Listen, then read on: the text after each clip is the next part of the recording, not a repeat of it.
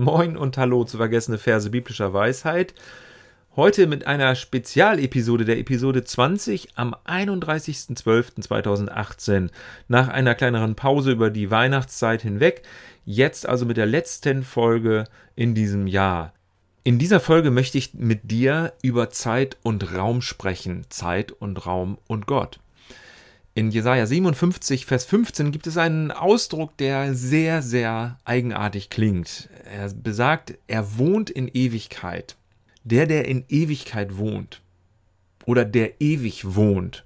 So wie es verschiedene Bibelübersetzungen auslegen, übertragen bzw. übersetzen. In der Einheitsübersetzung heißt es Jesaja 57, Vers 15, denn so spricht der Hohe und Erhabene, er wohnt in Ewigkeit. Das heißt, der, der das immer bewohnt, der, der die Unendlichkeit bewohnt, hat sich häuslich niedergelassen in der Ewigkeit. Also bevor es etwas gab, bevor irgendetwas da war, war er. Nachdem irgendetwas da sein wird oder nichts mehr da sein wird oder nur noch sehr wenig da sein wird, wird er sein. Er war, er ist, er wird sein. Diese Zeitformen sind natürlich wörtlich überhaupt nicht auf Gott übertragbar. Genauso wenig wie ich den Gesang einer Amsel verwenden würde, um ein Gemälde von Monet zu beschreiben. Er bewohnt die Ewigkeit, das heißt, Gott wohnt nicht in der Zeit wie alle und alles andere, er hat die Zeit erfunden. Er überragt die Zeit. Er ist zeitübergreifend. Ähnlich verhält es sich mit Raum. Psalm 139, der ganz bekannte, sehr persönliche Psalm, sagt in Vers 9 bis 10, Nähme ich die Flügel des Morgenrots, ließe ich mich nieder am Ende des Meeres, auch dort würde deine Hand mich leiten und deine Rechte mich ergreifen. Das bedeutet, dass jeder Ort und jeder letzte Winkel, den ich mir in meiner Fantasie vorstellen kann, den es auf der Welt gibt, den es im Universum gibt, dass jeder Ort ein Ort ist, an dem Gott ist, an dem Yahweh ist. Es gibt keinen vorstellbaren Ort oder real existierenden Ort, an dem Gott nicht ist. Deutlicher kann es nicht ausgedrückt werden in diesem poetischen als in diesem poetischen Gebet. Insofern würde ich zustimmen, wenn jemand sagt, Gott gibt es nicht. Denn in dem Sinne, dass Gott so existiert wie alles andere und alle anderen Lebewesen und Dinge in Zeit und Raum gibt es ihn eben wirklich nicht. Er existiert nicht in der Zeit oder im Raum, genauso wenig wie zum Beispiel Boris Becker nicht auf dem Cover einer der Dezemberausgabe des Spiegels existiert.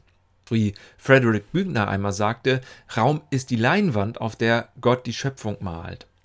Diese Beobachtungen bedeuten aber nicht, dass Gott nicht permanent und immer wieder in Zeit und Raum auftaucht oder dass die Quelle, der Urgrund des Seins, dass die nicht ständig sprudelt und den Fluss am Laufen hält, am Fließen hält. Im Gegenteil. Darum geht es ja gerade in der Bibel. Adam und Eva hörten ihn in 1. Mose 3, Vers 8 nachzulesen. Am Abend, als es kühler wurde, hörten sie Jahwe Gott durch den Garten gehen. Seine Stimme ertönt durch die Propheten. Er hinterlässt die Natur in ihrer ganzen Schönheit, in der Kraft, als seine Visitenkarte für uns ablesbar, erkennbar. Und durch jeden neuen Tag und jedes neue Jahr hält er alles frisch und lebendig.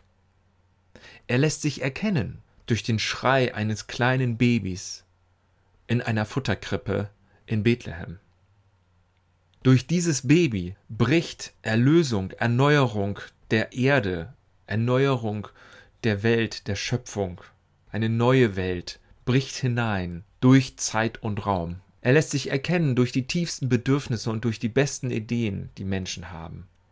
Und wenn Menschen sich an Gott wenden, an ihn wenden im Gebet, dann tritt der Geist Gottes mit einem Seufzen für uns ein, das man nicht in Worte fassen kann.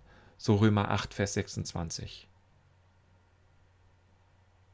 Das alles durchtränkt durch seine Gegenwart, mit seiner Gegenwart. Darum ist es so gut zu meditieren, achtsam zu sein, auch im neuen Jahr. Zum Beispiel, indem wir schlicht bewusst in den Bauch atmen und sitzen. Zu sitzen und zu atmen.